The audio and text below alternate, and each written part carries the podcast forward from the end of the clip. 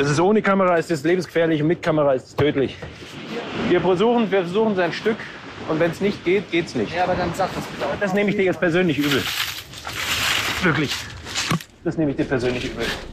Kurze Entwarnung, alle sind heil wieder da und sie mögen sich auch noch. Aber was wir hier hören, ist das Team rund um meinen Kollegen Tim Grübel und dem ist etwas Unglaubliches gelungen. Der ist mit seinem Team an den entlegensten Ort der Welt gereist. Eine winzige Insel mitten im Südpazifik. Der Trip war, wie man hört, alles andere als einfach. Und mit entlegen meine ich wirklich entlegen. Denn die nächsten Menschen von diesem Ort aus, das sind die Astronauten auf der ISS. Was Tim und sein Team dort erlebt haben, das erzählt er mir und euch jetzt. Mission Wissen weltweit. Reporter-Stories aus aller Welt. Eine Galileo-Produktion. Herzlich willkommen zu einer neuen Folge Mission Wissen weltweit. Und ich freue mich total, weil ich habe heute den lieben Tim hier, äh, Tim Grübel, und der hat, finde ich, die abgefahrenste Reise gemacht, von der ich bisher gehört habe. Und ich bin froh, dass er auch wieder heil zurückgekommen ist. Tim, hi, guten Morgen. Hi, danke für die Einladung. Magst du uns mal erzählen, wo es dich hin verschlagen hat? Ja, ich war am entlegensten Ort der Welt, auf der kleinen Vulkaninsel Pitcairn Island, mitten im Pazifik. Im, wie muss ich mir das vorstellen? Also was heißt die entlegenste Insel der Welt? Na, du musst dir vorstellen, der Pazifik ist ja der größte Ozean der Welt. Und äh, genau in der Mitte liegt eine kleine Insel, 5400 Kilometer zwischen Chile und Neuseeland entfernt. Drumherum ist nichts. Und das ist der Vulkan Pitcairn Island. Und da, also ehrlicherweise habe ich von dieser Insel noch nie gehört, was ich krass finde, weil ich immer so das Gefühl habe, eigentlich hat man von allen entlegenen Ecken dann doch irgendwie, also gerade in unserem Beruf dann irgendwann mal gehört. Aber diese Geschichte kannte ich überhaupt nicht. Weißt, weißt du, warum man das nicht auf der Schleuder hat, dass es da noch eine Insel gibt? Warum das so ist, weiß ich nicht, aber mir ging's genauso. Also ich hatte auch überhaupt keine Ahnung, was Pitcairn ist und dass es da überhaupt eine Insel gibt, wo tatsächlich auch noch Menschen leben. Also da leben 30 Menschen auf diesem kleinen Vulkan. Und als ich davon gehört habe, habe ich mir gedacht, okay, die Geschichte müssen wir eigentlich erzählen. Okay, und da, äh, also da bist du irgendwie hingefahren, ja auch nicht alleine, sondern du warst ja mit mit deinem Team unterwegs. Wie ging das los? Wie, wie wo fängt dein persönliches Abenteuer in der Geschichte quasi an? Das beginnt eigentlich schon ein Jahr früher. Ich habe für Galileo einen Film gemacht über das einsamste Haus der Welt in Island auf einem kleinen Brocken. Und äh, das hat mir so gut gefallen und das hat so gut funktioniert, dass ich mir gedacht habe, hey, wir sollten eigentlich eine Schippe draufsetzen. Noch einsamere Orte finden. Noch quasi. einsamere Orte Mhm. finden, weil die Erzählweise total interessant ist. Und ähm, habe mir dann gedacht, ich möchte tatsächlich zum entlegensten Ort der Welt und habe dann ein bisschen recherchiert und eben Pitcairn Island gefunden und mich ein bisschen genauer eingelesen und wusste dann relativ schnell, ich möchte da unbedingt hin. Hab mir äh, ein Team geschnappt, mit dem ich schon seit vielen Jahren zusammenarbeite, wo ich weiß, die ähm, sind auch bereit, so ein Abenteuer zu machen. Und äh, ja, dann standen wir erstmal vor einem weißen Blatt, weil, wie gesagt, ich hatte auch überhaupt keine Ahnung, was Pitcairn ist und vor allem, wie wir da hinkommen. Und ähm, wie seid ihr denn dann hingekommen? Weil ich glaube, das war eine längere Geschichte, oder? Das war eine sehr lange Geschichte. Also man ähm, muss sagen, wir haben diesen Film, den wir ja letztendlich produzieren, sehr, sehr lange geplant. Und eine kleine Vulkaninsel mitten im Meer, da kommst du nicht so einfach hin. Da gibt's natürlich keinen Flughafen. Also das wäre natürlich das Einfachste zu sagen, wir nehmen ein Flugzeug und fliegen hin. Das ging nicht. Heißt, wir haben uns dann verschiedene Möglichkeiten überlegt, wie wir zu diesem Vulkan letztendlich kommen können. Und äh, glücklicherweise hat dann im ersten Moment Geld auch keine Rolle gespielt, sondern wir haben wirklich groß gedacht und haben gesagt, hey, äh, wie wär's, wenn wir uns ein äh, Wasserflugzeug chartern? Wir chartern uns jemanden, der uns mit diesem Wasserflugzeug hinfliegt, ähm, fliegt, da landet und äh, dann irgendwann wieder abholt. Ist gescheitert, weil der Wellengang rund um diesen äh, Vulkan dermaßen hoch ist und äh, die See tatsächlich sehr rau, dass ein Flugzeug da weder landen noch starten könnte. Ähm, heißt, das war weg. Die nächste Möglichkeit war, wir könnten ja einen Helikopter chartern und einfach vom, vom, von der nächstgelegenen Insel dann mit diesem Helikopter hinfliegen und dann auch wieder zurück. Geht aber nicht, weil äh, die Reichweite viel zu zu, weit, groß oder? ist. Ja. Ja. Und Mhm. selbst wenn wir hinkommen würden, würden wir auf dieser Insel sein und der Helikopter könnte nicht wieder tanken und wir wären da auch irgendwie die ganze Zeit äh, gefangen. Und wir hatten dann letztendlich nur eine einzige Möglichkeit und die äh, hört sich total verrückt an und sie war auch total verrückt. Wir sind äh, mit einem Containerschiff gefahren und sind mit einem Containerschiff an dieser Insel vorbeigefahren und äh, die haben uns dann abgesetzt. Mhm. Also ich muss es jetzt gerade mal kurz äh, irgendwie selber kapieren. Das heißt, es gibt einen Ort mitten im Pazifik, da leben Menschen, da kommt man mit keinem normalen Verkehrsmittel hin. Die haben aber in irgendeiner Form stehen sie ja in Kontakt mit dem Rest der Welt oder nicht? Wie muss ich mir das vorstellen? Sie stehen schon in, in, in Kontakt mit dem, mit dem Rest der Welt, weil die Regierung da tatsächlich auch Internet hat. So hat man mir das auch ähm, zumindest davor erzählt. Äh, wie gut dieses Internet funktioniert, da kommen wir, glaube ich, später Okay. nochmal noch mal drauf zurück. Aber für uns war die Reise eben, äh, damit man das mal ein bisschen nachvollziehen kann. Wir sind ja äh, von München sind wir losgeflogen nach Paris. Von Paris sind wir weitergeflogen nach Los Angeles.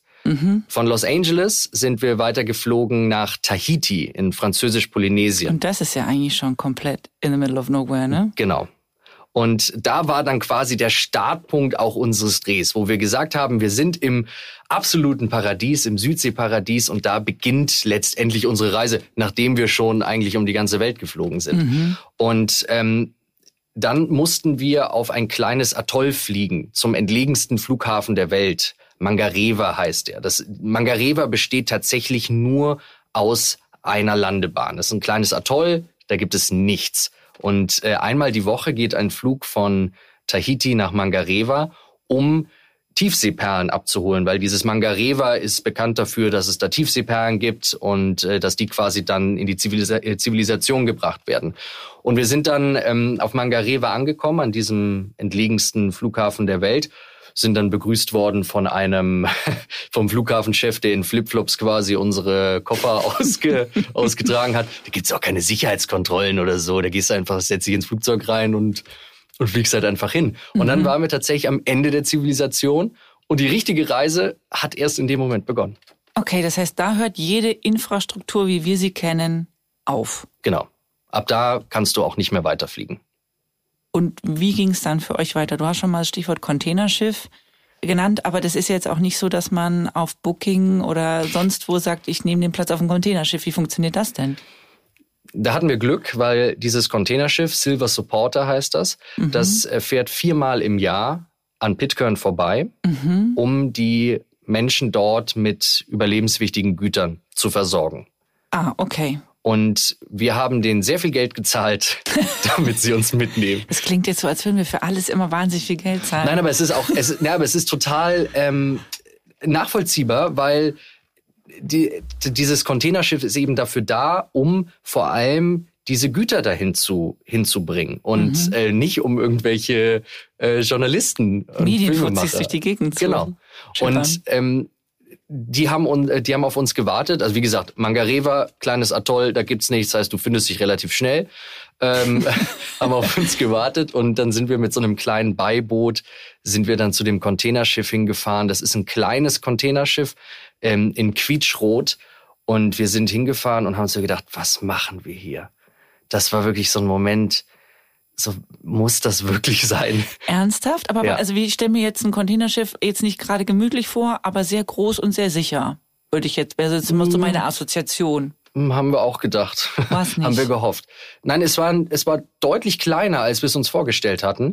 Klar, bei so wenig Menschen auf einer Insel brauchst du auch nicht so viele Ah, die Container. fahren wirklich nur dafür, die fahren da nicht Genau. zufällig quasi dran vorbei nach, Nee, weiß ich nicht, äh, Australien oder Südamerika, je nachdem welche Richtung, sondern ähm, nee, die, die fahren tatsächlich nur, nur, okay. dafür. Genau. Ah ja, krass, okay. Und äh, ja, ein sehr kleines, sehr altes Containerschiff. Und als wir da hingefahren sind, ähm, wir waren natürlich noch voller Adrenalin und haben uns total auf die Reise gefreut, aber ähm, es ist schon ein bisschen mulmig äh, zumute, gerade wenn du weißt, wo dieses Pitcairn ist, mitten im Nirgendwo und drumherum ist nichts Nur Wasser. nur Wasser. Und wir sind dann losgefahren und waren, wie gesagt, noch voller Adrenalin. Und wenn man sich diesen, den Südpazifik anguckt, da kann es auch mal ganz schnell zu Wetterwechseln kommen. Also das Wetter kann auch wirklich rau werden. Das heißt, wir mussten am Anfang eine, ein Sicherheitsbriefing machen mit dem ersten Offizier Ryan, der uns quasi erstmal gesagt hat, was, was kann passieren, was müsst ihr dann machen. Und der hat uns am Anfang eine Geschichte erzählt, von ähm, einem Crewmitglied, von einem Kollegen von ihm, der vor kurzem, also kurz bevor wir gedreht haben, vom Bord geschleudert worden ist. Bitte? Bei einem ähm, Sturm. Ach, wie krass. Und ähm, die Geschichte hat er uns erzählt, er hat gesagt, sie haben es erst nach vier Stunden gemerkt. Ähm, nach acht Stunden haben sie irgendwie versucht, einen, einen, ja, einen Punkt zu finden, wo sie ihn verloren haben Könnten? könnten. Oh Gott, ist Und dann haben bitter. sie ihn letztendlich nach 36 Stunden gefunden, lebend. lebend. Ah, Und sie sagen, es ist the miracle of Pitcairn, also das Wunder von Pitcairn. Ähm, und da haben wir uns auch gedacht, so, oh, dann, wir hatten ja schon dieses Gefühl, ha, muss das sein, muss das sein. Dann erzählt uns Ryan diese Geschichte. Und dann haben wir so gedacht, ah, hm, okay, schwierig. wir bleiben unter Deck, habt ihr euch dann gedacht. Das war die wichtigste Regel. Deswegen hat er uns diese Geschichte erzählt. Das hat er uns auch danach gesagt. Er sagt, ich will euch keine Angst machen, indem ich euch die Geschichte erzähle. Aber sowas kann hier halt passieren. Und deswegen ist die, die wichtigste Regel, sobald das Wetter kippt, müssen alle sofort unter Deck. Niemand darf mehr draußen sein. Und ähm, ja, so wie es das Schicksal möchte, Kippte das Wetter. kippte das Wetter. Oh, scheiße. Und das war, ja. Wir sind dann unter Deck gegangen und vor der Reise mussten wir uns verpflichten, starke Medikamente gegen Seekrankheit mitzunehmen. Und ich Mhm. habe gedacht, das ist übertrieben. Mhm. Und als wir in dieses Schiff reingekommen sind und gesehen haben, dass überall große, große Container, also große ähm, Ampullen mit Seekrankheitsmedikamenten rumstanden, überall standen Eimer mit For Emergency Seasickness. Also um reinzukotzen quasi auf genau, Deutsch. aber die waren überall. Und dann haben wir gedacht, Oh um Gottes Willen. Also kann es wirklich so schlimm sein? Und ich erinnere mich, ich bin ja ähm, nicht alleine dort dorthin gefahren, sondern mit meinen Kollegen Daniel und und Tim. Und wir saßen abends bei diesem etwas stürmischen Wetter noch beim Essen. Und dann gab es einen Moment, wo es, wo bei mir irgendwas im Gehirn Klick gemacht hat und ich mir gedacht habe, oh, ich sehe jetzt überhaupt nichts mehr. Und das, es war, das ist, man kann es eigentlich gar nicht beschreiben. Ich bin dann relativ schnell in meine Kabine gegangen, die ganz unten war, und habe mir meine Medikamente gegen Seekrankheit äh, geholt und habe die genommen. Die beiden anderen haben es auch äh, dann genommen. Und dann ist etwas passiert, was ich bis jetzt nicht beschreiben kann. Ich kann mich an einen bestimmten Moment in dieser Reise nicht erinnern. Ich erinnere mich nur daran, wie ich wieder unten im Gang von meiner Kabine bin. Der, die Zwischenzeit, was da passiert ist, ob wir uns verabschiedet haben, also Daniel, Tim und ich, Mhm. weiß ich nicht. Ich weiß nicht, was da passiert ist. Und ich bin, ähm, ich, ich sehe mich noch, wie ich durch diesen Gang gehe, überhaupt, also komplett schwindlig. Dir, du, du weißt nicht, wo oben und unten ist. Mhm. Und ich mich einfach nur in meine Kajüte gelegt habe. Und dann, ich konnte, ich, ich habe so ein paar Aufsager versucht noch zu machen für unseren Film und Ja. irgendwie noch die Kamera irgendwo aufzustellen. Und äh, als ich mir die im Nachhinein angeguckt habe, habe ich mich unfassbar erschrocken, weil ich, ich habe irgendwas geredet, ich habe mittendrin bin ich abgebrochen und ich kann mich nicht dran erinnern. Und das Einzige, was hilft, ist, dass du auf, auf dem Rücken liegst und nach oben guckst. Und es gibt so einen Spruch, der heißt, wenn du seekrank bist, dann ähm, hast du Angst, dass du stirbst. Wenn du wirklich seekrank bist, dann hast du sogar Angst, dass du am Leben bleibst Dass du das weiter durchmachen musst. dass du das weiter durchmachst. Und es war genauso. Es war tatsächlich eine der schlimmsten Nächte in meinem Leben. Und mir läuft's heute noch wirklich eiskalt den Rücken runter, wenn ich, wenn ich daran denke. Und wie krass. Und das ist ja eigentlich jetzt eigentlich nur ein total kleiner Nebeneffekt Ja, von deiner eigentlichen Reise sozusagen. Bist du vorher schon mal auf dem Schiff gewesen? Ja. Also auf dem äh, hast du sowas in, also wusstest du, dass du da vielleicht ein bisschen anfällig für bist oder? nein, überhaupt nicht. Und mein Team auch, mein ähm, äh, Kollege Tim hat davor äh, sechs Wochen lang auf einem ähm, Forschungsschiff gedreht Ja. und hat sechs Wochen auf einem Schiff gelebt Ja. und hat dann natürlich gesagt, ich bin da überhaupt nicht anfällig überhaupt für. Problem, ja, Wir ja. drehen da und alles ist gut. ja. Und denen ging's, dem Daniel auch, denen ging's so schlecht. Also denen ging's fast noch schlechter als mir. Ach krass. Und Also äh, Daniel weiß ich auch, der hat auch schon auf Containerschiffen ja, mehrfach, glaube ich, gedreht. auch Daniel- mit übernachten und länger draufbleiben und so. Aber das war, Daniel hat auch seine Kamera, also Daniel ist der Kameramann, ja. hat er nicht in die Hand genommen. Weil es ging nicht. Es nicht ging. Es ging nicht. Und da haben wir uns in dem Moment wirklich oder ich habe mich persönlich gefragt, ob es das alles wirklich wert ist. Aber das ist so ein Punkt, hm, kannst du dich fragen, aber du kannst natürlich Kannst am Ende nicht nicht mehr umdrehen. Ja. So, du, du bist ja jetzt drin. Ja, schön, dass du dich das fragst, aber du musst ja jetzt trotzdem weiterfahren. Ja. Ah, krass. Und das, also, das ist so ein Moment, auch jetzt, wo wir drüber reden, kommen so diese ganze Erinnerungen hoch, auch die, die, die Gerüche. Es riecht auf so einem Containerschiff extrem nach Diesel. Mhm. Gerade wenn man ganz unten ist und dieses Schiff, das bewegt sich auf und ab, hoch und runter, weiß nicht, wo oben und unten ist. Und das war, das war unfassbar, wirklich. Und wir sind, das haben wir noch gar nicht gesagt, wir sind drei Tage mit diesem Containerschiff unterwegs. Aber hört es denn dann irgendwann auf? Also macht der Körper irgendwann den Schritt, wo er sich dann so dran gewöhnt hat, dass es aufhört? Das hat man uns davor auch gesagt, weil wir haben, also klar, wenn man uns sagt, wir müssen starke Medikamente gegen Seekrankheit mitnehmen, haben wir natürlich im Vorfeld auch Gespräche mit Ärzten und mit Sicherheitsmenschen und die haben uns gesagt, irgendwann fängt der Körper an, sich daran zu gewöhnen. Bei uns war es nicht so. Oh Gott. Ja. Es tut mir leid. Ja, danke. Okay, aber ihr seid ja dann irgendwann doch, äh, also war, irgendwann war die Containerreise ja dann geschafft sozusagen und eure, euer eigentlicher Auftrag lag vor euch, oder? Das war ein sehr, sehr schöner Moment. Das war wirklich ein sehr, sehr schöner Moment, weil wir sind mitten in der Nacht angekommen, ähm, vor Pitcairn, vor der entlegensten Insel der Welt.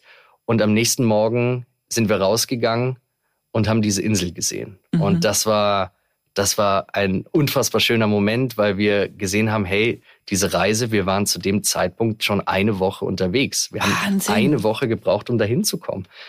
Und dann waren wir da. Äh, In meiner naiven Vorstellung ist es schon so, dass alle Orte auf der Welt irgendwie grob miteinander ver verbunden sind, ja. Also dass ich meine, wir waren ja mit Galileo wirklich schon eigentlich überall, ja.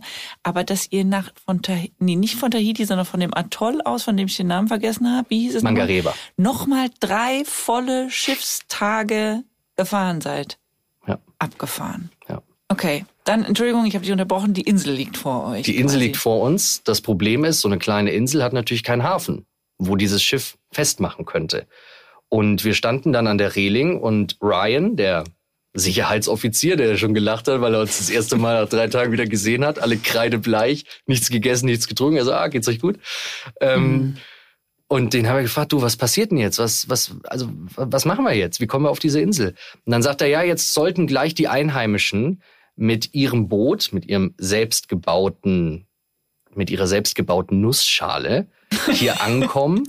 Die fahren dann ganz nah an das Containerschiff ran und dann klettert ihr eine Leiter runter. Und dann sage ich nur, du, Ryan, ist das, also, bist du, also ist das sicher? Und dann scha- schaut er nur so an einem Containerschiff runter und sagt, ja, keine Ahnung, werdet ihr schon überleben. Und, Oh, und das war dann so, okay, cool. Und ja, dann sind wir diese Leiter runtergeklettert und äh, ich glaube, das können wir uns mal anhören. So just uh, like climbing on the ladders. Ja. Just turn around and hold on the rope. Aber ist ein Scheißdreck dagegen.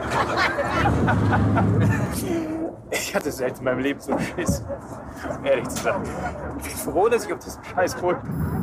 Da wurde also extrem viel, es wurde viel geschrien, es war viel Wind dabei.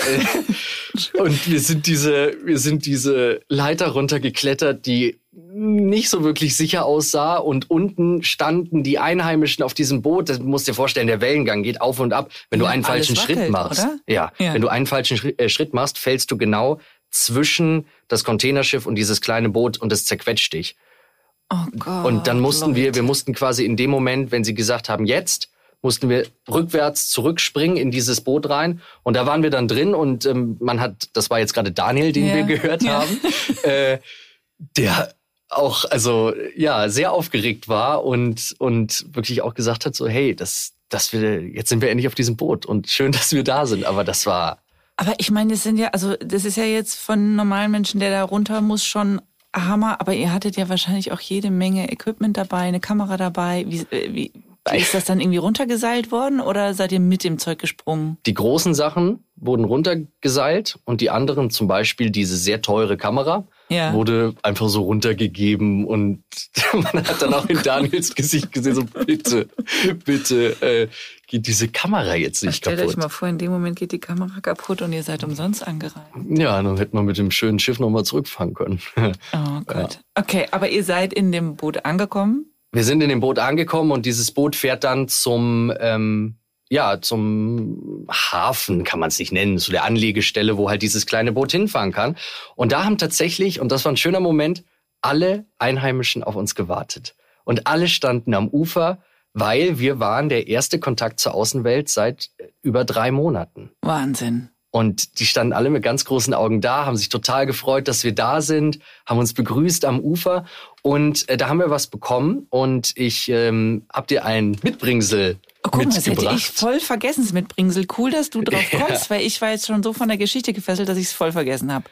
das hier, ein, ein sehr, ähm, oh, ein Schmuckstück ist es. Also das sieht aus, also es ist eine Kette, ne? Ähm, in so, äh, so, äh, was ist das? Das ist kein Holz, das ist irgendeine Pflanze. ich kann dir nicht sagen, was es ist. Ich habe es auch noch nie gesehen. Es ist, es, ein bisschen sieht aus wie eine Perlenkette, Ja. aber es sind keine Perlen. Aber das ist auf jeden Fall das Begrüßungsgeschenk, was wir bekommen haben, als wir diese Insel betreten haben. Und das ist für mich ein total wichtiger, wichtiger Gegenstand eigentlich, weil es symbolisiert, dass wir es tatsächlich geschafft haben, zum entlegensten Ort der Welt zu kommen. Und dass ihr vor allen Dingen auch am entlegensten Ort der Welt äh, so freundlich begrüßt werdet. Oder? Also ihr habt euch wahrscheinlich dann schon sehr äh, freundlich aufgenommen gefühlt, kann ich mir vorstellen. Absolut. Und das war total wichtig, weil äh, wir konnten ja diese Reise nicht vorbereiten. Also wenn du sagst, wir, wir fahren mal eben zum entlegensten Ort der Welt und wir wollen ja da auch Geschichten erzählen, wir wollen Menschen kennenlernen, aber man weiß nicht, was uns da erwartet. Wir wissen nicht, wen treffen wir da, wir wissen nicht so wirklich, was erwartet uns da. Und ähm, dass wir da auch so freundlich begrüßt worden sind, war am Anfang total schön, weil wir gemerkt haben, die Leute haben Lust, uns ihre Welt zu zeigen. Und äh, das war dann der Start auf Pitcairn. Oh, wie schön. Aber sag mal, wie habt ihr die denn überhaupt? Also irgendwie wussten sie ja, dass ihr kommt, aber du konntest jetzt keine E-Mail schreiben und sagen, hallo, ich bin der Tim und wir würden gerne den und den und den kennenlernen. Oder wie hat denn die, die, also irgendwie hat, müsst ihr vorkommuniziert haben. Die Regierung hat ja, wie gesagt, Internet. Ah, okay. Heißt, es mhm. ist eine Mail, also es gab einen Mailverkehr. Ah, das ist dann doch, okay. Mhm. Der war aber sehr, es war eigentlich, wir kommen, okay. Ähm, aber Okay. nicht wirklich inhaltlich. Okay. Also wir konnten jetzt nicht sagen, hey, ich möchte mich mit dem und dem zu der Uhrzeit treffen und wir würden gerne das erfahren, Ja. weil sie ja gesagt haben, so keine Ahnung, was an dem Tag ist. Weil vielleicht war davor ein Sturm und wir müssen unsere Hütten wieder neu aufbauen. Oder wir müssen zum Fischen rausgehen. Wir können dir doch jetzt nicht sagen, dass wir an dem Tag was jetzt mit dir machen. Pressetermin vereinbaren. Ja, wir müssen das einfach spontan machen. Und am Anfang habe ich da ein bisschen mit gestruggelt, muss ich ehrlich sagen, weil ähm, ich schon jemand bin, der gerne Sachen auch vorbereitet. Äh, Im Endeffekt haben wir dann gesagt, wir lassen es auf uns zukommen und, und wir werden die Geschichten, die wir brauchen, auf dieser Insel finden. Und das haben wir dann auch. Okay, das heißt, ihr wusstet aber, die freuen sich, dass ihr kommt, das ist ja dann schon mal der wichtigste erste Schritt. Ähm, wer lebt da? Also ich hatte jetzt immer die ganze Zeit ehrlicherweise erstmal ein indigenes Volk im so vor meinen inneren Augen, weil das finde ich hat man, wenn man von entlegenen Orten spricht, wo nie einer ist so ungefähr. Aber ich glaube, das ist nicht so, ne? Nein, das ist eine sehr äh, berühmte und bekannte Geschichte, ehrlicherweise. Deswegen vielleicht, wenn ich sie dir jetzt erzähle, dann sagt dir Pitcairn vielleicht doch wieder was. Ähm, und zwar geht es um die, um das Schiff HMS Bounty heißt dieses Schiff. Und ähm, ich kann mal ganz, ganz grob erzählen, im 1789, so ja, irgendwann darum, ähm, wurde äh, Kapitän Bligh von Großbritannien quasi hat den Auftrag bekommen, die Brotfrucht aus Tahiti zu äh, holen. Eine Brotfrucht ist sowas wie eine, wie eine Kartoffel, aber sehr nahrhaft, sehr günstig anzubauen und deswegen zu der Zeit äh, total gefragt. Und deswegen ist er mit seinem Schiff und seiner Crew, HMS Bounty, äh, nach Tahiti und hat da eben diese Brotfrucht angebaut und hat aber die Ureinwohner total ausgebeutet und auch als Sklaven genommen. Und auf der Rückreise, das ist natürlich so eine Seereise, war damals noch viel schwerer als unsere Reise. Da war Seekrankheit das kleinste Problem. Ähm, und äh, da ist die Stimmung immer schlechter geworden auf diesem Schiff. Und die Moral der Crew ist immer weiter nach unten gegangen. Und als die Generäle dann auch noch nicht nur die Sklaven, die sie mitgenommen haben, sondern auch die einfachen Schiffsarbeiter immer schlechter behandelt haben, kam es dann zu einer Meuterei auf diesem Schiff. Mhm. Und zwar angeführt von äh, Christian Fletcher. Und eine Meuterei äh, kann man sich so vorstellen, man kapert das Schiff und die Generäle werden quasi ja, verlieren dieses Schiff. Und äh, diese, diese Meute an Menschen haben sich dann die Generäle genommen, haben sie von Bord geschmissen und haben sie ihrem Schicksal überlassen. Aber jetzt war das Problem, dass sie mit diesem Boot, mit diesem Schiff natürlich nicht mehr nach England zurück konnten, weil Meuterei war damals das größte Verbrechen, was du begehen konntest und du würdest sofort mit der Todesstrafe belegt werden und auch auf jedem anderen Ort auf der Welt würde man nach dir suchen. Mhm. Und deswegen mussten sie einen Weg finden, wie sie vom Erdboden verschwinden. Und dann gab es einen riesengroßen Zufall. Die Ureinwohner, die sie ja auch mit an Bord hatten, haben dann auf die Karte geguckt, auf die Seekarte und haben gemerkt, dass eine kleine Insel nicht auf dieser Karte markiert ist. Was bedeutet, dass sie auf keiner anderen Karte markiert ist, weil sie einfach noch nicht entdeckt worden ist von den Europäern. Okay, also das heißt, die selber wussten quasi von der Existenz dieser Insel und sie haben aber gesehen, auf den europäischen Seekarten ist sie nicht drauf. Genau. Und dann haben sie gesagt, hey, das wäre doch eigentlich unser perfektes Versteck. Und Check. das war mhm. der Vulkan Pitcairn Island. Ach, krass. Und da sind sie dann hingefahren mit ihrer HMS Bounty und äh, haben diese Insel gefunden, haben gemerkt, ah, die ist grün, da könnten sie sich ein Leben vorstellen, sind quasi an Land gegangen und dann hat jemand entschieden, das Schiff zu verbrennen. Und also Rückkehr ausgeschlossen. Rückkehr ausgeschlossen und es war vor allem deswegen, weil die, dieser Pitcairn ist ein, ist ein ganz kleiner Brocken und mhm. so ein Schiff daneben erkennst du super einfach. Ach, ich und deswegen verstehe. haben sie gesagt, damit wir nicht gefunden werden und das wirklich minimieren, dieses Risiko, müssen wir dieses Schiff verbrennen, was aber natürlich auch bedeutet, du wirst dein komplettes Leben lang auf dieser einsamen Insel verbringen.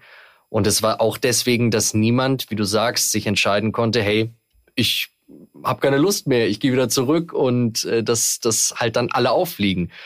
Ja, und dann haben sie sich eben entschieden, ihr Leben lang dort zu bleiben und haben sich kleine Hütten gebaut und wie es natürlich ist, wenn man in einer kleinen Gesellschaft ist, das funktioniert nicht lange. Jetzt muss ich mal ganz kurz eine Zwischenfrage stellen. Ja. Also es waren auch Frauen auf dem Schiff, weil ja. sonst wäre es ja eine schnelle Nummer genau. geworden. Ja, im okay. Prinzip ist es so, dass die, die waren ja eine Zeit lang auf Tahiti. Mhm. Und da haben sie ein schönes Leben geführt, mhm. als diese, als sie diese Brotfrucht angebaut haben.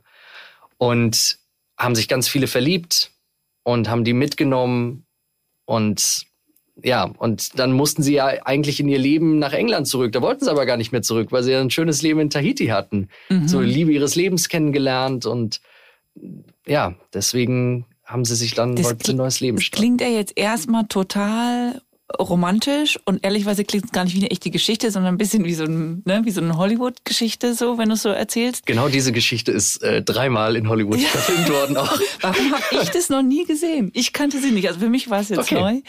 Ähm, aber das heißt, du, sah, du hast gerade schon gesagt, es hat nicht gut geendet. Das heißt, also die es ist Anarchie ausgebrochen. Ja, verstehe. Weil die sich gestritten haben um alles Mögliche, um Macht, um äh, ja, um, um Partnerinnen auch. Das war ganz viel Eifersucht äh, im Spiel und das ist dann damit geendet, dass, dass da, ja, dass die sich gegenseitig alle umgebracht haben.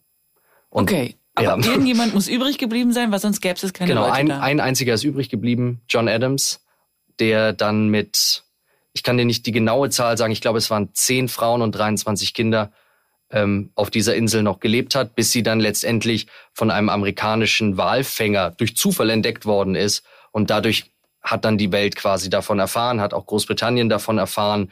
Und seitdem ist diese Insel auch britisches Gebiet. Also wir sind offiziell in Großbritannien gewesen. Ach, wie krass. Weil, äh, wie hieß er, John Fletcher, ein... Christian Fletcher. Äh, Entschuldigung, Christian, äh, ein, ein Engländer war, ja? Deswegen oder weil das die MS Bounty ein, ein englisches Schiff war oder wie ist die Argumentation, dass es jetzt Großbritannien gehört? Also oder weil Großbritannien gerne Inseln besitzt. Dieser Fletcher, also ich sage immer Christian Fletcher, eigentlich ist es Fletcher Christian. Okay. Christian ist der Nachname, aber ah. man sagt auch auf dem äh, auf der Insel reden auch alle immer von von von Christian Fletcher. Also so ein bisschen der der, der Nachname äh, zuerst genannt mhm. und dann der Vorname. Aber Wie es ist Bayern. ja so ungefähr. Mhm. Aber es ist Fletcher Christian und das siehst du heute auch, weil äh, sehr sehr viele haben den Nachnamen Christian. Ah, okay. Die sind alles, also alle, die da heute noch leben, sind auch noch Nachfahren dieser Meuterer. Die sind alle miteinander verwandt, Tim. Oh Gott. Okay, nee, aber Nein, erzähl nein, erst mal weiter. Das ist eine wichtige Frage. Das ist eine wichtige Frage. Ähm, es sind im, im, im Laufe der Zeit natürlich auch Menschen von außerhalb dahin gekommen. Das Ja. heißt, äh, das ist jetzt nicht so, dass es eine inzestiöse Gesellschaft äh, grundsätzlich ist, sondern das ist schon, da, da achtet man schon sehr drauf. Ein bisschen Fremd-DNA schadet nie, ne? Ja, das ja glaube okay, ich. gut. Ja. Mhm. ja. also die gibt es. Die das gibt ist ja es. schon mal, beruhigt mich jetzt schon mal. Ja. genau. Wo war ich? Okay, aber ganz kurz, also das heißt, wir sind in einer Insel mitten im Pazifik, ähm, sonst wo, ich habe irgendwie, du hattest, glaube ich, mal gesagt, die ISS ist näher als das nächste Land. Genau. Also die nächsten Nachbarn äh, sind die Astronauten auf der ISS. Voll abgefahren. Das und, ein- und da sind jetzt aber quasi europäisch anmutende Menschen, die eng, also Nachfahren. Ja, Ah, ja, europäisch-polynesisch. genau, gemischt, genau. Ja, klar. Genau. Nee, stimmt, ja. Mhm. Genau. Und wir haben, also wir sind ja dann auf dieser Insel angekommen und wir mussten ja irgendwo wohnen. Ja. Und äh, wir hatten äh, mit der inoffiziellen Inselchefin Branda ähm, eine 70-jährige, ganz kleine Frau. Ähm, die, mit der hatten wir den Kontakt ja auch von Anfang an und die hat uns quasi auch erlaubt, dort zu leben und zu drehen. Und ähm, die Einheimischen haben eine kleine Hütte gebaut für offizielle Besucher. Mhm. War natürlich lange keine offiziellen Besucher mehr da, das hat man auch gemerkt. Aber diese kleine Hütte, im Prinzip hast du alles, was du brauchst, um, um zu überleben. Äh, Strom bekommen sie über, über Solarenergie. Äh, das, die, da gibt's relativ viel Sonne, deswegen ist das, Ja. ist das ganz schön. Und ähm, ansonsten, ja, hast du halt alles, was du, was du brauchst auf der Insel. Also sie, es gibt kein, gibt keine äh, Süßwasserquelle, was auch, was ich äh, sehr krass fand, ehrlicherweise. Voll. Damit habe ich jetzt festgerechnet, dass es irgendwie Süßwasser gibt. Ich auch. Ich habe es auch erst auf der Insel, ähm, dass es das nicht gibt. Aber die sammeln Regenwasser. Die sammeln Regenwasser und äh, ja, es funktioniert. Ich habe mich auch gefragt, ob es funktionieren kann. Aber sie meinten, ihnen ist noch nie das Wasser ausgegangen. Ja, offensichtlich dann es ja zu große. Reservoirs, wo ähm, so, vor allem in jedem Haus, wo sie das Regenwasser sammeln und da, damit äh, duschen sie, trinken das und ja. Äh, bereiten Sie das irgendwie auf zum Ja, da ist so ein? Filter. Ah, okay. Filter quasi verbaut. Ähm, und im Prinzip sind wir dann da angekommen und was auch noch eine witzige Geschichte ist, äh, wir mussten natürlich auch offiziell einreisen. Mhm. Und äh, es gibt, da haben wir den seltensten Stempel der Welt in unseren Reisepass bekommen mit Pitcairn Island, wo wir auch gedacht haben, so, warum brauchst du das denn? Aber da hatten sie einfach da und haben gesagt, hier, ihr seid jetzt offiziell eingereist, welcome to Pitcairn Island. Und damit waren wir dann da. Voll schön, den zu haben, oder? Ja, total. Ja. Total. Das ist schon cool. Genau. Dann, ähm, dann wie, wie muss ich mir das vorstellen? Wie sieht jetzt dann euer Alltag auf dieser Insel aus? Wie lange wolltet ihr überhaupt bleiben? Wann, Ja, wir, knapp zwei Wochen. weil dann hätte euch das Containerschiff Genau. wieder abgeholt? Ah, hm, Genau. Okay. Ähm, und ganz am Anfang, eigentlich am, am ersten Tag noch, also wenn so ein, so ein deutsches Kamerateam dann auf einmal in dieser Insel, in dieser isolierten Gemeinde ist, dann äh, erweckt es natürlich Aufmerksamkeit. Und einer, der äh, uns besucht hat an unserer Hütte, war ähm, Ryan, der jüngste Pitkerner, 18 Jahre alt. Und der hat davor mit der Außenwelt ehrlicherweise noch nicht so viel zu tun gehabt und auch so Menschen von außerhalb siehst du ja nicht so oft und deswegen war er total interessiert und total, hey, wie geht's euch? Was macht ihr? Darf ich euch was zeigen? Und der hat uns zum höchsten Punkt der Insel gefahren.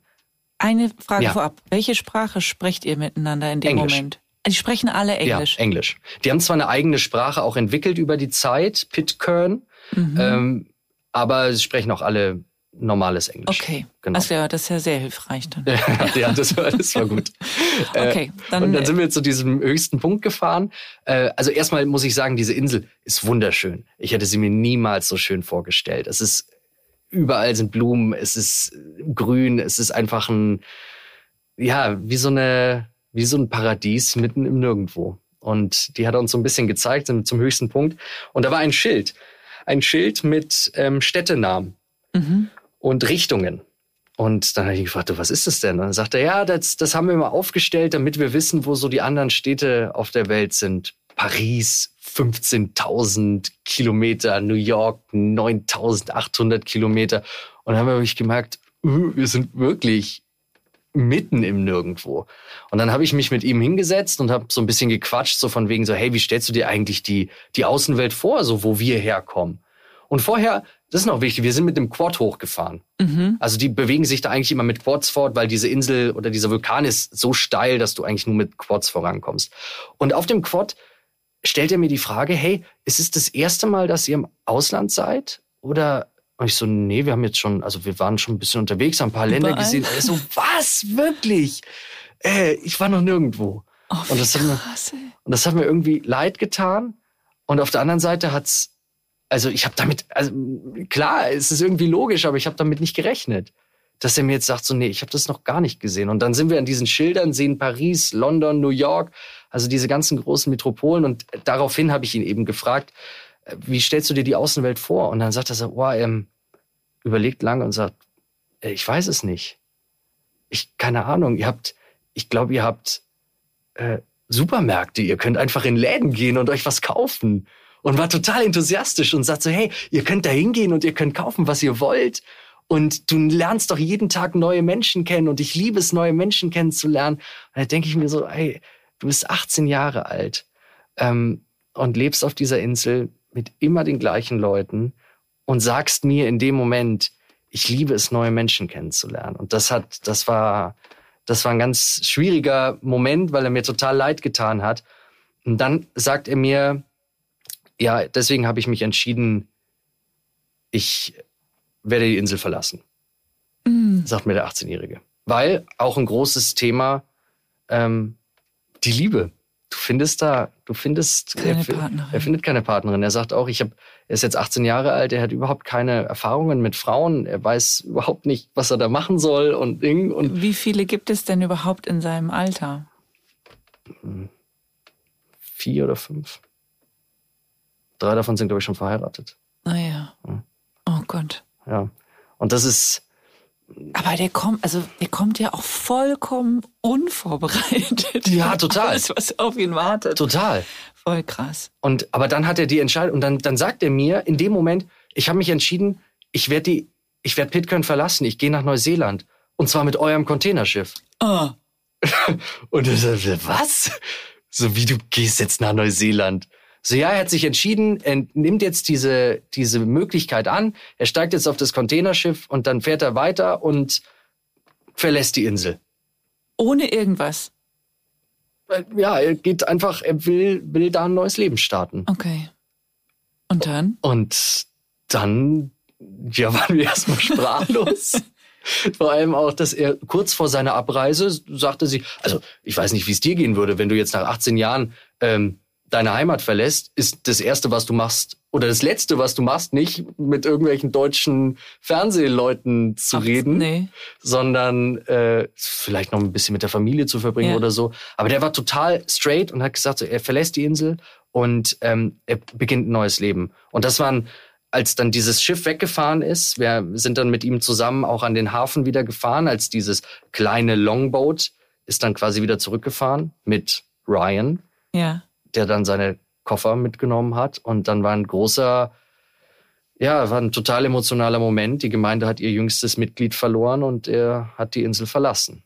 Jetzt check ich erst, Tim. Ich habe die ganze Zeit gedacht, der wäre 14 Tage später mit dem Schiff gefahren, aber der ist an dem Tag. Ihr kommt an und der Typ sagt, ich nehme euer Schiff und jetzt gehe ich los und gebe euch vorher hier noch ein kurzes Wrap-up über mein Leben und jetzt tschüss. Ja. Ach, wie krass.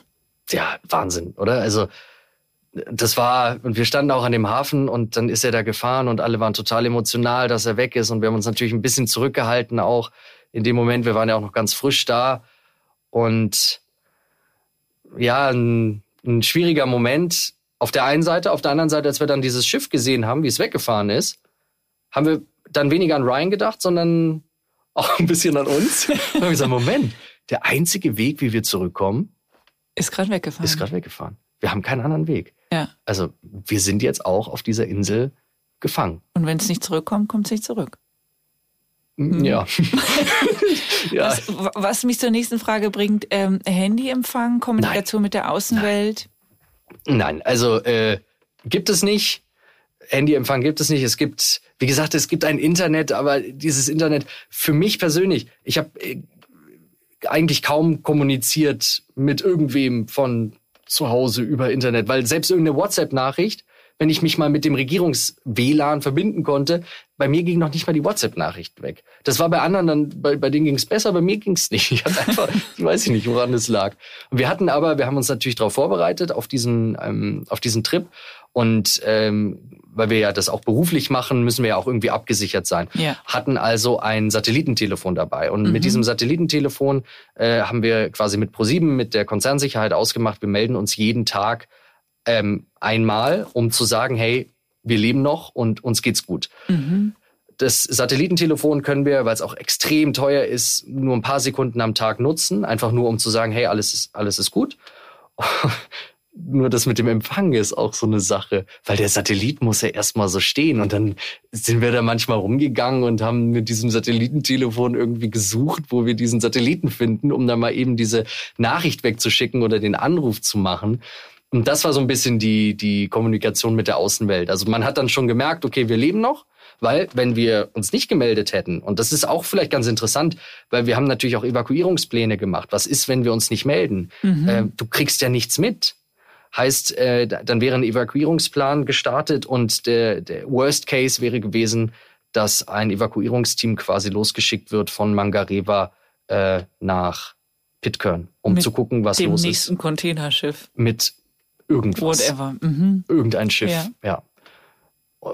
Ist, Also zum Glück, ist zum Glück nicht passiert. Ja, okay, weil ihr hattet eigentlich eine ganz gute Zeit da, oder? Wir hatten eine super schöne Zeit. Also wirklich, es war, es war, war, war toll. Wir haben, wir haben extrem viel gemacht. Wir haben, äh, also nach diesem, ähm, nach diesem Telefon, ich, ich erinnere mich an ein Telefonat mit äh, Nick, den wir quasi auch angerufen haben. Nick ist, äh, der sich auch ein bisschen um die Produktion kümmert und, und auch da diese, dieses Sicherheitsbriefing mitgestaltet hat. Wir haben ihn angerufen und gesagt, hey, Nick, wir leben noch, alles gut. Und dann ist der Empfang mal wieder abgebrochen und so, ja, okay, ja, er weiß ja, dass wir leben.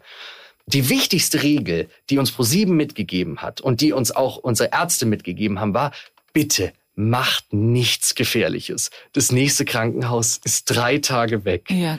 Bitte, es darf euch einfach nichts passieren. Und wir wollten uns auch wirklich, Dran wir wollten uns halten. wirklich dran Weiß schon, halten. wie es weitergeht.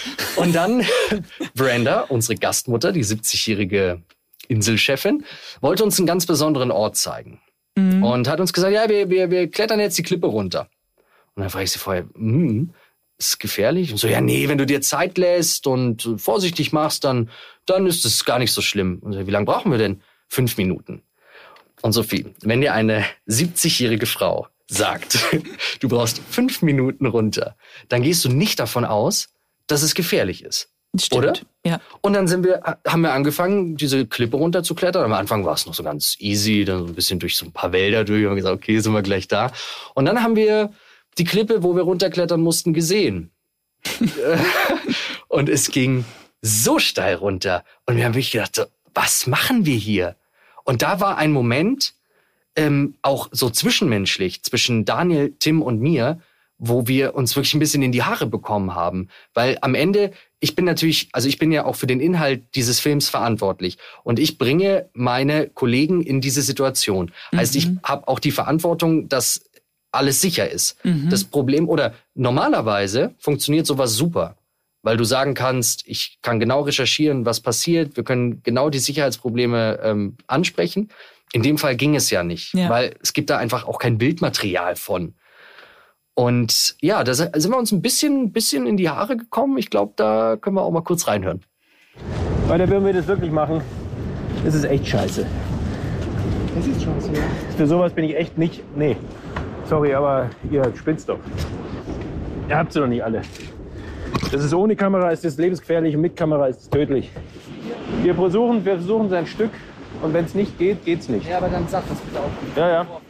Weil das ist wirklich, das ist lebensgefährlich. Das ist lebensgefährlich. Ich, das, das, das, das nehme ich dir jetzt persönlich übel. Wirklich. Das nehme ich dir persönlich übel. Man muss dazu sagen, Daniel und ich kennen uns schon sehr lange. Wir mögen uns sehr, sehr gerne. Von dem her ist das überhaupt kein Problem.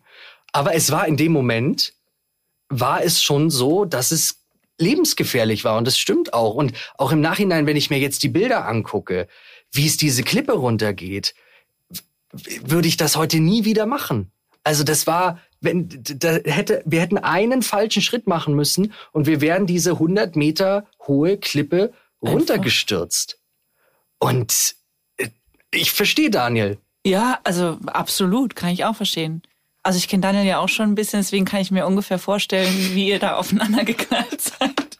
Aber ähm, ja klar, also vor allen Dingen, was machst du denn dann? Also selbst wenn du nicht dich lebensgefährlich verletzt, nur wenn du dich verletzt, was machst du denn dann auf dieser Insel? Wie geht's? Was passiert denn dann? Ja, es gibt einen Inselarzt, Kevin.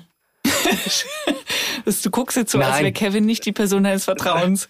Also ich, doch Kevin ist ein super lieber Typ und glaube ich auch ein sehr kompetenter Arzt, der auch an vielen entlegenen Orten der Welt schon ein Arzt war. Aber er ist halt einfach komplett limitiert mit dem, was er machen kann. Er kann nicht operieren. Er kann eigentlich nur überbrücken, bis halt das Containerschiff kommt und uns wieder abholt. Egal wo es ist, es dauert mindestens drei Tage. Und selbst in Mangareva gibt's kein richtiges. Krankenhaus. Mhm. Selbst in Tahiti würdest du nicht richtig behandelt werden können. Das heißt, du müsstest nach Neuseeland geflogen werden. Da bist du eine Woche äh, gefühlt Ja, unterwegs krass. und wenn da was Akutes ist.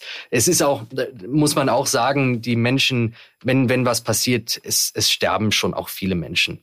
Einfach weil sie nicht medizinisch ordentlich versorgt werden können. Ja, aber das wissen die Leute auch. Ja. Und ähm, wir sind auf jeden Fall diese Klippe dann das wäre runtergeklettert. jetzt meine Frage gewesen. Ihr seid runter? Wir haben es wir haben's gemacht. Wir haben erst, hatten wir die, äh, als wir da runtergeguckt haben, an diesem Moment, habe ich schon gesagt zu, zu Brenda, ich glaube, wir machen es nicht. Wir, wir machen es nicht. Und dann hat Daniel ja gesagt, okay, wir probieren's. Weil Brenda hat ihm dann so gezeigt, hier, es wird da lang gehen und da lang und so. Und dann haben wir es probiert. Man muss sich ja auch vorstellen, wir sind ja ohne Kamera. Daniel hat immer so eine riesen Kamera dabei. Das Ja. ist ja auch, auch was. Ähm, und dann haben wir es tatsächlich geschafft, da runter zu klettern, äh, sind alle heil unten angekommen. Und dann sagt Brenda so, hey Jungs, was stellt ihr euch so an? Ich brauche noch mal fünf Minuten, mit euch brauche ich drei Stunden. Das sagt ihr die 70-jährige Frau, die da wie so ein, wie so ein Äffchen da runterklettert, weil sie sagt, hey, das war früher, als wir jung waren, war das, war das unser Spielplatz. Hier sind wir ähm, früher einfach hingegangen. Und äh, ja, das war auch so ein Moment, wo ich gedacht habe, so, Brenda, Dankeschön. Vielen Dank. Hat sich denn der Abstieg gelohnt? Also war das ein besonderer Ort? Das war in zweierlei Hinsicht ein sehr besonderer Ort. Das ist so ein bisschen das, dieser Ort ist heilig, heilig in Anführungszeichen für die, für die Einheimischen, weil dort unten, das ist der einzige Strand der Insel. Sonst, dieser, dieser Vulkan ist sehr felsig. Muss er ja auch sein, damit er mitten im Meer überhaupt bestehen kann. Und es gibt einen Strand und der ist eben, da kommst du nur hin, wenn du diese Klippe runterkletterst. Und unten sind Petroglyphen von einer untergegangenen Kultur. Also von ähm, Urpolynesiern, die vor 2500 Jahren circa auf Pitcairn waren und dort angekommen sind und eine Nachricht hinterlassen haben an der Wand und eine Wandmalerei hinterlassen haben. Und niemand weiß, was sie uns mit diesen Zeichen sagen wollten. Ach, wie krass. Und die sind da quasi, sie mussten ja da ankommen, weil es der einzige Zugang zur Insel ist. Und dann ähm, haben sie haben sie dort gefischt, sie haben dort äh, äh, Werkzeuge ge gemacht und eben diese Inschrift, wo niemand weiß, was sie bedeutet. Und deswegen ist das für die für die Einheimischen ein total wichtiger Ort und und ähm, eine Verbindung in die in die Vergangenheit. Und als wir unten waren, haben wir dann aber leider gemerkt, dieser Ort, dieser wichtige Ort, ist nicht nur die Verbindung in die Vergangenheit, sondern leider auch in die Gegenwart. Können wir gerne mal reinhören. Wir sind 5400 Kilometer vom nächsten Festland weg. Und der komplette Strand ist voller Plastik, überall. Plastikflaschen, Schuhe. Yeah, To be honest, that's really sad. yeah. These are not ours. Um, none. None of this belongs, you know, this is all being washed in. It is annoying to see, but how are we going to stop it? You'll probably never be able to stop it unless people stop throwing rubbish in the ocean. So this is also your connection to the outside world. Yes. Our trash, Yeah. our plastic. Yeah. Wow. That, that, that's uh, unfortunate. Yeah. Das ist wirklich super traurig. Ja. Ganz krass. Das war, es war ein total augenöffnender Moment für uns. wo wir uns gedacht haben, was machen wir? Mhm. Hey, Wir sind am entlegensten Ort der Welt. Wir sind 5400 Kilometer vom nächsten Festland entfernt. Und ich finde da Flipflops, Plastikflaschen, Gummistiefel, wo ich mir gedacht habe, hey, und Brenda, die wir jetzt im O-Ton ja auch gehört haben, Mhm. sagt ja auch, das gehört uns nicht. Das ist Mhm. alles, das wird hier immer wieder angeschwemmt. Und wir, wir wissen eigentlich überhaupt nicht, was wir damit machen sollen. Also, ähm, die, und sie, sie wissen nicht, wie sie es stoppen können. Weil man kann es nur stoppen, wenn wir aufhören, unseren Müll einfach in den Ozean zu schmeißen. Und äh, Brenda kommt mittlerweile, und das ist der Grund, warum sie runtergekommen ist, ähm, jede Woche dorthin, um aufzuräumen. Aber mittlerweile kommt sie nicht mehr hinterher. Weil es immer mehr wird. Und sie, ja, und sie kommt jedes Mal runter und findet jedes Mal diesen wichtigen Ort für die Gemeinschaft vor, der voller Plastikmüll ist. Und das war, damit haben wir nicht gerechnet, Mhm. dass es so krass ist. Ähm, ja, das war, das war schwierig, weil im, im Prinzip fühlst du dich ja so ein bisschen, selbst wenn, wenn du jetzt nicht selbst Müll in, in, in den Ozean schmeißt, niemand, der das jetzt hört, schmeißt selber Müll in den Ozean, glaube ich. Ja, ja. Aber du fühlst dich trotzdem dafür verantwortlich. ja, ja, sind wir ja auch alle. Also wir konsumieren das Zeug, wir kaufen es, wir, äh, wir verwenden es vielleicht nicht zu Ende. Ja.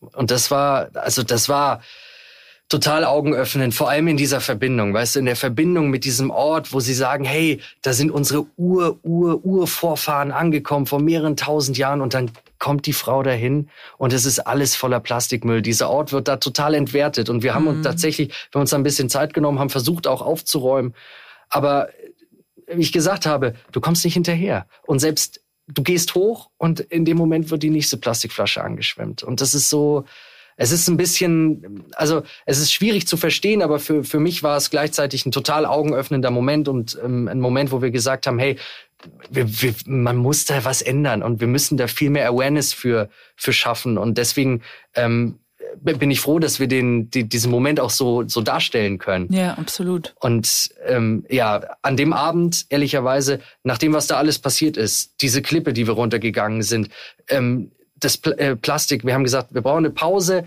wir machen jetzt Feierabend. Dann hat Brenda gesagt, hey, okay, ich kann euch da was empfehlen. Ich empfehle euch die beste Bar Pitcairns. Entschuldigung. die, die beste und einzige Bar Pitcairns. Paul's Bar. Und Paul's Bar, das ist die verrückteste Geschichte, was uns da passiert ist auf dieser Insel. Ähm, wir sind da hingegangen und man hört schon von weitem, hört man, ähm, aber Okay, diese Dinge kommen auch an am entlegensten Ja. Ort der Welt. Und wir kommen an und es ist ja keine Bar, wie wir sie uns vorstellen, dass das irgendwie ein eigenes Haus ist, sondern Paul, der Besitzer, der hat sich halt eine Bar in sein Wohnzimmer gebaut. und wir sind angekommen und äh, gehen an die Tür und da steht so eine ältere Frau und wir sagen, hey, wir suchen Pauls Bar. Das war Pauls Mutter. Sie, ja, ja, ja, ich, ich bringe euch hin. Bringt uns hin, wir, aber wird immer lauter, immer lauter. Und sie bringt uns rein, so, ja, Paul, guck mal, die Fremden sind hier. Und, ah, ja, hi, hi. Wir kommen rein und Paul, Paul Warren, ist ein Pirat. Er ist wirklich ein Pirat und es ist, äh, er wird Pirate Paul genannt und er sieht auch aus wie ein Pirat, ein großer, äh, kräftiger Mann, der immer so im Tanktop rumläuft, voll tätowiert, überall Piercings, Vollbart. So wie du dir einen Piraten jetzt vorstellst, so sieht ähm, Pirate Paul aus. Okay. Und der hat eine Bar In seinem Wohnzimmer. in seinem Wohnzimmer. Und die, und wir kommen rein und bevor wir irgendwie was so, hallo, können wir drehen, ne, bla bla. Ähm, was wollt ihr trinken? Erste Frage, okay? Hm. Ist eine Bar. Ist eine Bar, ja, hey, Ja. so hatte ich auch nichts dagegen. Ähm, und dann, dann frage ich ihn so, hey, was ist denn das Besondere, äh, was ist denn das Besondere eigentlich an deiner Bar? Und äh, es ist natürlich die entlegenste Bar der Welt, aber das kannst du bei allem machen. Also du kannst immer sagen, es ist der entlegenste Pool der Welt, es ist die entlegenste Poststation der Welt. Ne? Mhm, haben viele Deswegen- Superlative. Ja, deswegen Ja. ist es auch die entlegenste, entlegenste Bar der Welt. Er sagte, aber hier ist der einzige Ort der Welt, wo du dein Getränk aus einem Walzahn bekommst. Also, okay. So, ja, ja, das ist von einem gestrandeten, verendeten Pottwal gewesen und davon hatte die Zähne genommen und hat diese Zähne in Trinkgläser gemacht und daraus hast du dann deine, ähm, dein Getränk bekommen. Total weird. Super abgefahren. Aber das war nicht die weirdeste Geschichte. Bei weitem nicht. Wirklich. Weil wir sind, äh, dann, dann saßen wir da und dann frage ich ihn irgendwann so, hey Paul, nachdem wir eine zwei, drei Walzähne getrunken hatten, was können wir denn, was können wir denn hier noch machen? Ich, eine Zwischenfrage, Ja. wie viel passt in einen Walzahn? Zu viel. Okay, alles klar. Zu viel.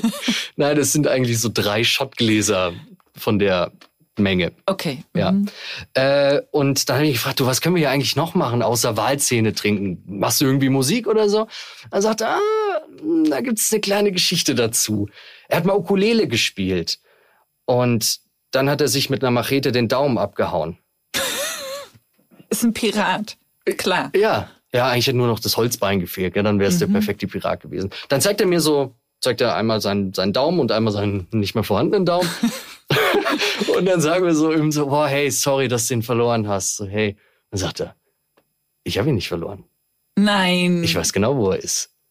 Dreht sich um, Nein. greift in ein Regal Nein. und holt eine kleine durchsichtige Dose raus, wo dieser Daumen drin schwimmt. Und setzt ihn sich die ganze Zeit auf und ab. Nein. Und da saß ich jetzt, ich, ich dachte, ich bin dermaßen betrunken, dass ich irgendwo liege und das träume oder so. Aber das war so ein Moment, Äh, In, in was? Also der liegt so ein Daumen Alkohol. in Alkohol. Ja, um ihn zu konservieren. Hat er ihn sich aufgehoben, hat er ihn sich in den Schrank gestellt. Und, und dann setzte er ihn sich auf und ab und also in dieser Dose. Und diesen Daumen hatte jetzt der äh, Inselarzt so gut verarztet, also den den Ja, nee, Stumpf, dafür muss der, dafür muss der quasi, also der Inselarzt konnte ihn quasi erstmal ja, fürs Erste versorgen. Dann musste er äh, evakuiert werden, damit das Ah, richtig Das war genau so ein Notfall. Genau, genau. Mhm. Ähm, und Oh das war, das war ein Moment, wo wir gedacht haben, also, also Pirat, wie gesagt, hat nur noch das Holzbein gefehlt. Habe ich mir in dem Moment gedacht und dann zieht er aus seiner Hosentasche etwas raus und sagt, ich habe mir einen neuen gebaut. Und hat einen Holzdaumen, den, den er sich auf diesen Stumpf einfach draufsetzt, dass er jetzt einen Daumen hat. Also er, er lebt jetzt mit Holzdaumen. Statt dem Holzbein hat Pirate Paul einen Holzdaumen. Und dann sage ich so, hey, Paul, kannst du, kannst du jetzt wieder Ukulele spielen, um den, um den Kreis zu schließen? Und sagte, ja, natürlich, klar. Ähm, ich ich, ich spiele dir mal ein Konzert vor und das haben wir, glaube ich, auch hier.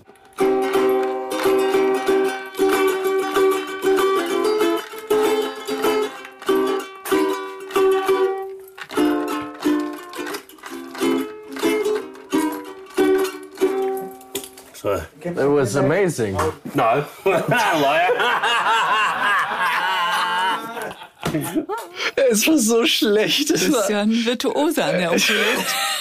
vor allem, wenn man die Bilder auch noch dazu sieht, das ist so dieser Mann, dieser Pirat, der versucht, Ukulele zu spielen und es, es ist was, du hast es hier gehört, es war so schlecht. Aber er wusste es auch. Also am Ende ähm, habe ich mir gesagt, boah, das war richtig gut. Ja. Und er so, nein, du Lügner. Also, ja, aber zumindest hat er jetzt den Holzdaumen und kann auch Ukulele spielen. Aber das ist so Pirate Paul. Und ihr hattet einen sensationellen Abend in der Bar. Wir haben einen sensationellen Abend in der Bar gehabt, haben uns entschieden, am nächsten Tag frei zu machen und ähm, aus diversen Gründen und haben Weil ihr total verkatert auf der entlegensten Insel der Welt wart. Niemals. Niemals. Nein, wir haben, wir haben dann die Zeit genutzt, haben gesagt, hey, wir schreiben ein paar Postkarten an unsere Familien, Freunde und so.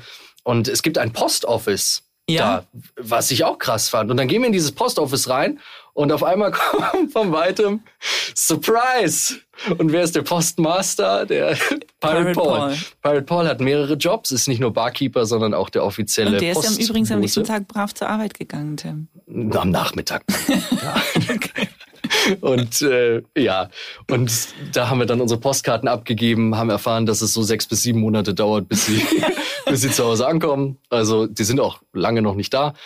Äh, genau. Und ähm, weil, wo ich gerade Postamt sage, dieses Zentrum von Pitcairn, also es gibt ja eine kleine Siedlung, Adamstown, da stehen die ganzen Hütten von den, von den Einheimischen. Und ähm, das Zentrum ist quasi das Postamt und eine Art Lager. Und dieses Lager, äh, da werden eben die, die Güter gelagert, die wir mit diesem Containerschiff auch immer anbringen. Heißt immer für drei Monate äh, werden da die Güter quasi deponiert. Und das ist so der Haupttreffpunkt der Insel. Der hat äh, dreimal die Woche für zwei Stunden geöffnet und da kann man dann sich da was holen. Und ähm, genau, das ist das Lager und das Postamt ist direkt daneben. Genau. Und ja, es, also das war, aber das ist auch nicht das einzige Weirde. Das andere ist, es gehört zwar zu Großbritannien, aber wenn du zum Beispiel mit diesen Quads fahren möchtest, dann brauchst du einen eigenen Führerschein. Du, mein deutscher Führerschein hatte nicht gegolten. Ich musste einen Pitcairn-Führerschein machen. Und den haben wir bei Brander gemacht natürlich, weil Brander ist, hat auch mehrere Jobs und ist nicht nur inoffizielle Inselchefin, sondern auch die, ähm, ja, die Fahrlehrerin. Und dann haben wir da einen Test gemacht bei ihr im Wohnzimmer, alles so voller so kleiner selbstgeschnitzter Delfine, alles so in rosa gehalten und du sitzt da auf ihrer Couch Und machst einen und Quad-Führerschein. macht einen Quad, äh, Quad-Führerschein und auch einen praktischen Test. Den haben wir dann alle bestanden. Ähm, Im Nachhinein haben wir erfahren, dass der Pitcairn-Führerschein von keinem anderen Land der Welt anerkannt wird. Aber wir waren zumindest auf der Insel waren wir deutlich ähm, Seid ihr gestiegen in eurem Ansehen, oder? Mit dem Führerschein? Ja, ja, wir waren auf jeden Fall mobiler, sagen wir es so. Okay. Und wir konnten an Orte fahren, die wir sonst nie gesehen hätten. Und da gab, gibt's ein paar. Äh, Paul's Pool hat nicht, nichts mit Pirate Paul zu tun.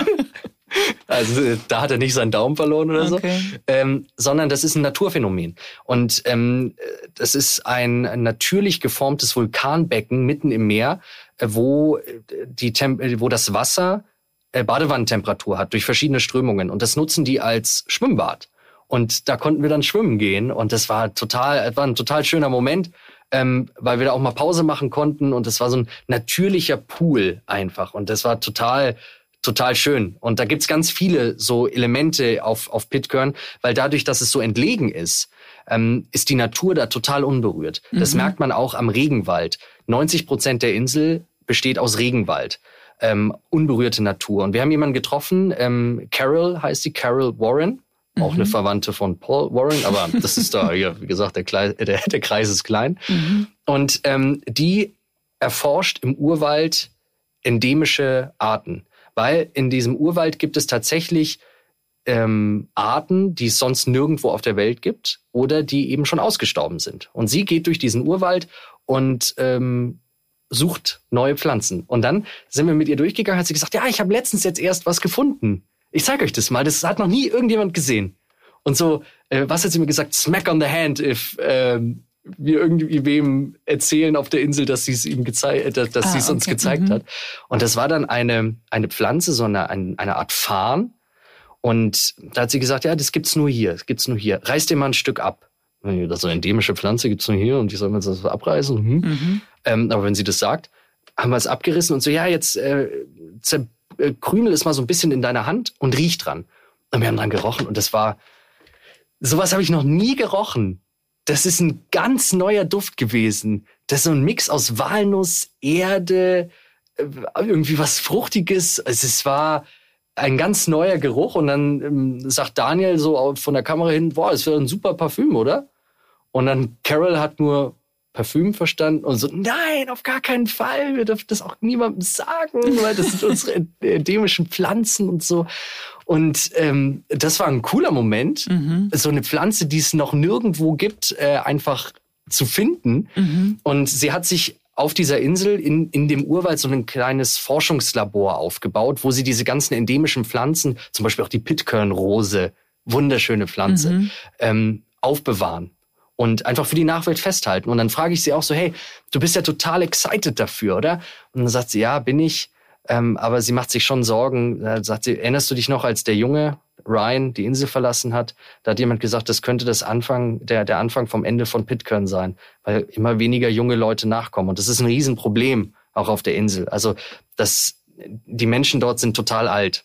Mhm. Und die Jungen verlassen die Insel, weil sie eben ja Die auch Welt erleben wollen. die Welt erleben wollen, Partner finden wollen, was ja auch total verständlich ist. Und wir hatten dann und, und dass Ryan diese Insel verlassen hat, dass der wirklich nach Neuseeland ist, das hat einen, einen tiefen Riss eigentlich auch in diese Gesellschaft gebracht. Und es war total schade. Und ähm, wir haben dann ein Interview geführt noch mit dem offiziellen Vertreter von Großbritannien. Äh, Simon Young, das ist so ungefähr der Bürgermeister und der ist dafür verantwortlich, dass Pitcairn überlebt in Zukunft. Und äh, bei dem waren wir im Büro und er sagt, ich habe eine Tafel hinter mir. Da stehen alle Leute drauf, die zu der Community gehören. 29. 29 nur noch, Mhm. nachdem Brian gegangen ist.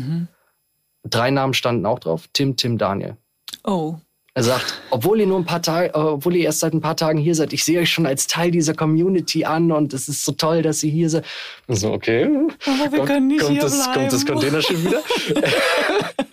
ähm, und dann, dann, dann war es so, dass wir, nachdem Ryan ja gegangen ist, der Jüngste, mussten sie auch die einzige, oder haben sie auch die einzige Schule geschlossen. Es gibt eine Schule auf Pitcairn, es gibt keine jungen Leute mehr, der Jüngste ist gegangen, sie mussten diese Schule schließen. Und dann ähm, sind wir mit dem Simon da reingegangen und er sagt so, hey Tim, das ist das erste Mal, dass ich jetzt hier bin, seitdem die geschlossen ist. Ich habe gedacht, die ganzen, die ganzen Bilder von den Kindern sind noch da, aber sind alle weg, die haben die alle schon weggeräumt und da ist er total emotional geworden. Und dann haben wir ihm was verraten, was wir bis da noch niemandem verraten haben, was ich dir auch noch nicht verraten habe. Weil das Interview mit Ryan ging noch ein bisschen weiter. Ach, Wir haben nämlich danach, nachdem er uns gesagt hat, ähm, dass er nach Neuseeland geht, habe ich ihm die Frage gestellt, äh, wirst du denn wieder zurückkommen? Und dann hat er erst gesagt, boah, ich muss über die Frage, muss ich nachdenken. mhm. Damit sind wir quasi aus dem Interview rausgegangen. Und das wussten auch alle. Mhm. Und als wir dann in dieser Schule standen, habe ich dem Simon gesagt, du, ich habe ihm danach, er hat mir noch geantwortet und hat gesagt, ich werde auf jeden Fall zurückkommen. Ich muss zurückkommen. Ich gehe jetzt nach Neuseeland. Ich schaue, dass ich irgendeine eine Freundin, eine Frau finde, jemand, der mit mir hier zurückkommen möchte. Und dann komme ich hundertprozentig zurück und ich baue diese Insel wieder mit auf. Ich habe voll Gänsehaut. Und ich, ich komme zurück und, und diese Insel wird überleben. Und dann schaut Simon mich an in dieser Schule und sagt, das heißt, er will zurückkommen? Und, und das ist, also, er war total geflasht und so wirklich, er kommt wirklich zurück. Und das war ein toller Moment. Das ist so Wahnsinn. Das kann man sich, finde ich, überhaupt nicht vorstellen, dass du jetzt erzählst, dass da so ein Haufen, also es ist ja mehr als ein Haufen, ist es ja nicht von Menschen, die wirklich an einer Seele jetzt so hängen, Ja. ne? dass sie als, dass ihnen Hoffnung gibt, dass Ja. sie als Community halt überleben. Ja, und das war, und dann hat er dann hat er total Mut gefasst, weil davor, als er in dieser Schule stand und gesagt hat, so, ja, die Kinderbilder sind weg und Ding. Und der Carol auch, die auch gesagt hat, erinnerst du dich, als der, als der Junge gefahren ist und ja, sie hat irgendwie ein bisschen jetzt die Hoffnung verloren. Und dann steht er drin und sagt so, die Leute haben vor 80 Jahren schon gesagt, dass Pitcairn untergehen wird. Und es ist nie gestimmt. Wir werden immer überleben und wir werden wirklich Pitcairn wird es immer geben. Und das war im Prinzip, das war unser letzter Tag auf der Insel. Am nächsten Tag sind wir, ist das Containerschiff wieder gekommen, hat uns abgeholt und da war der letzte schöne Moment äh, der Reise. Ähm, wir sind unten mit unserem ganzen Equipment und alle unsere Protagonisten, mit denen wir gedreht haben, alle, die wir kennengelernt haben, sind an den, ans Ufer gekommen, um uns zu verabschieden. Und ich erinnere mich, als wir mit diesem Longboat weggefahren sind, mit diesem kleinen Boot zum Containerschiff und Pirate Paul läuft nach ganz vorne von diesem Pier, um uns hinterher zu winken. Mit seinen vier Fingern. Entschuldigung. Mit seinen vier Fingern und dem Holzdaumen. Und das war, das ist das Bild, was ich von Pitcairn mitnehme und diese Reise einfach ähm, so zusammenfasse. Ich hoffe unglaublich, dass diese Insel in Zukunft auch überleben wird und ähm, dass viele junge Menschen wieder zurückkommen, vielleicht auch viele neue Leute hinkommen, die sagen, hey, ich möchte, möchte die Insel besser kennenlernen und ich könnte mir vorstellen, da zu leben. Es ist ein, ein, ja, äh, von der Natur her ist es ein absolutes Paradies. Es ist natürlich ein hartes Leben, aber ähm, für uns war es das größte Abenteuer, was wir je erlebt haben. Und es war eine unfassbar tolle Reise. Und ich bin so froh, dass wir so viele Menschen kennengelernt haben, die, die uns dabei unterstützt haben und die, ja, diese Reise so einzigartig gemacht haben. Hammergeschichte. Wirklich. Jetzt kannst du eigentlich nur noch auf die ISS. Weil du hast ja jetzt quasi, also du hast ja jetzt diese Das Reihe der entlegensten Orte recht schnell zum Superlativ gebracht. Stell dir vor, wir haben die ISS gesehen. Es war, wir, wir sitzen auf unserer Terrasse und am, am Abend und haben noch was getrunken und haben so ein bisschen geredet und auf einmal fliegt die ISS vorbei und, und Daniel sagt, ah, guck mal, unser nächster Nachbar. Ja. also auch, also Oh, ja, wie herrlich. großartig. Das ist doch ein total schönes Schlusswort. Wir haben die ISS gesehen. Tim, das war so schön, dass du da warst. Ähm, hast du noch eine Quizfrage? ja, selbstverständlich. Ha. Schau mal, ich habe sogar. Ich kann's. Hoffe, ich weiß die Antwort. Weißt du, Ja, dass ich Quiz eigentlich hasse, aber gut, los. das ist so eine, so eine, ja, okay, ich stelle es einfach mal. Okay. Womit waren die Pittkörner weltweit die ersten? War es A, der erste Ort, an dem ein Weltraumteleskop installiert wurde? War es B, der erste Ort mit Frauenwahlrecht weltweit? Oder war es C, waren sie die ersten, die Turniere mit Schläger und Ball ausgetragen haben? Also quasi die Erfinder des heutigen Tennis. Ich glaube A. Weltraumteleskop. Ja, ich weiß nicht, also bei einem weiß ich, also eigentlich halte ich alles für unwahrscheinlich. Aber ich, also das muss doch für Forscher super spannend sein, Pitcairn. Ich glaube, es ist A. Nein, Nein! Nein, es ist B. Es war tatsächlich der erste Ort weltweit, in dem es ein Frauenwahlrecht gibt. Ja, Was, man merkt die. Insel, wo der Typ mit den zehn Frauen und den 23 Kindern gewohnt hat. Ja, die Frauen, wir haben ja auch über die Geschichte da Mhm. gesprochen. Ähm, Frauen spielen da eine extrem wichtige Rolle. Das Sieht man auch am Brenda so, ne? Sieht man auch am Mhm. Brenda, sieht man an jeder anderen. Es gibt so eine, es gab mal, vor 20 Jahren gab es einen ganz großen, den muss man auch ansprechen, einen, einen großen äh, Missbrauchsskandal, wo ähm, sechs Männer insgesamt äh, verhaftet worden sind und verurteilt worden sind und in Haft gekommen sind. Mhm. Ja, und äh, das, das trifft die Insel heute noch extrem. Man muss es aber ansprechen einfach. Mhm. Äh, aber man merkt gerade jetzt, wenn du jetzt hinkommst, über 20 Jahre nach diesem, nach diesem Riesenskandal, was für eine wichtige Rolle die Frauen spielen. Und das war total, war total schön zu sehen. Voll, ehrlich gesagt habe ich gar nicht gewusst, dass sie überhaupt wählen. Aber das, ja, cool.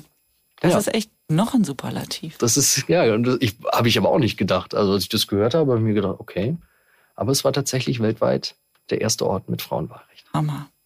Tim, vielen Dank für diese Wahnsinnsgeschichte. Man kann die auch noch mal äh, hoffentlich bald in Filmform genießen. Du bist gerade noch mittendrin, ne, das fertigzustellen. Ja. Ich glaube, der 1. Oktober ist das anvisierte Datum, Ja.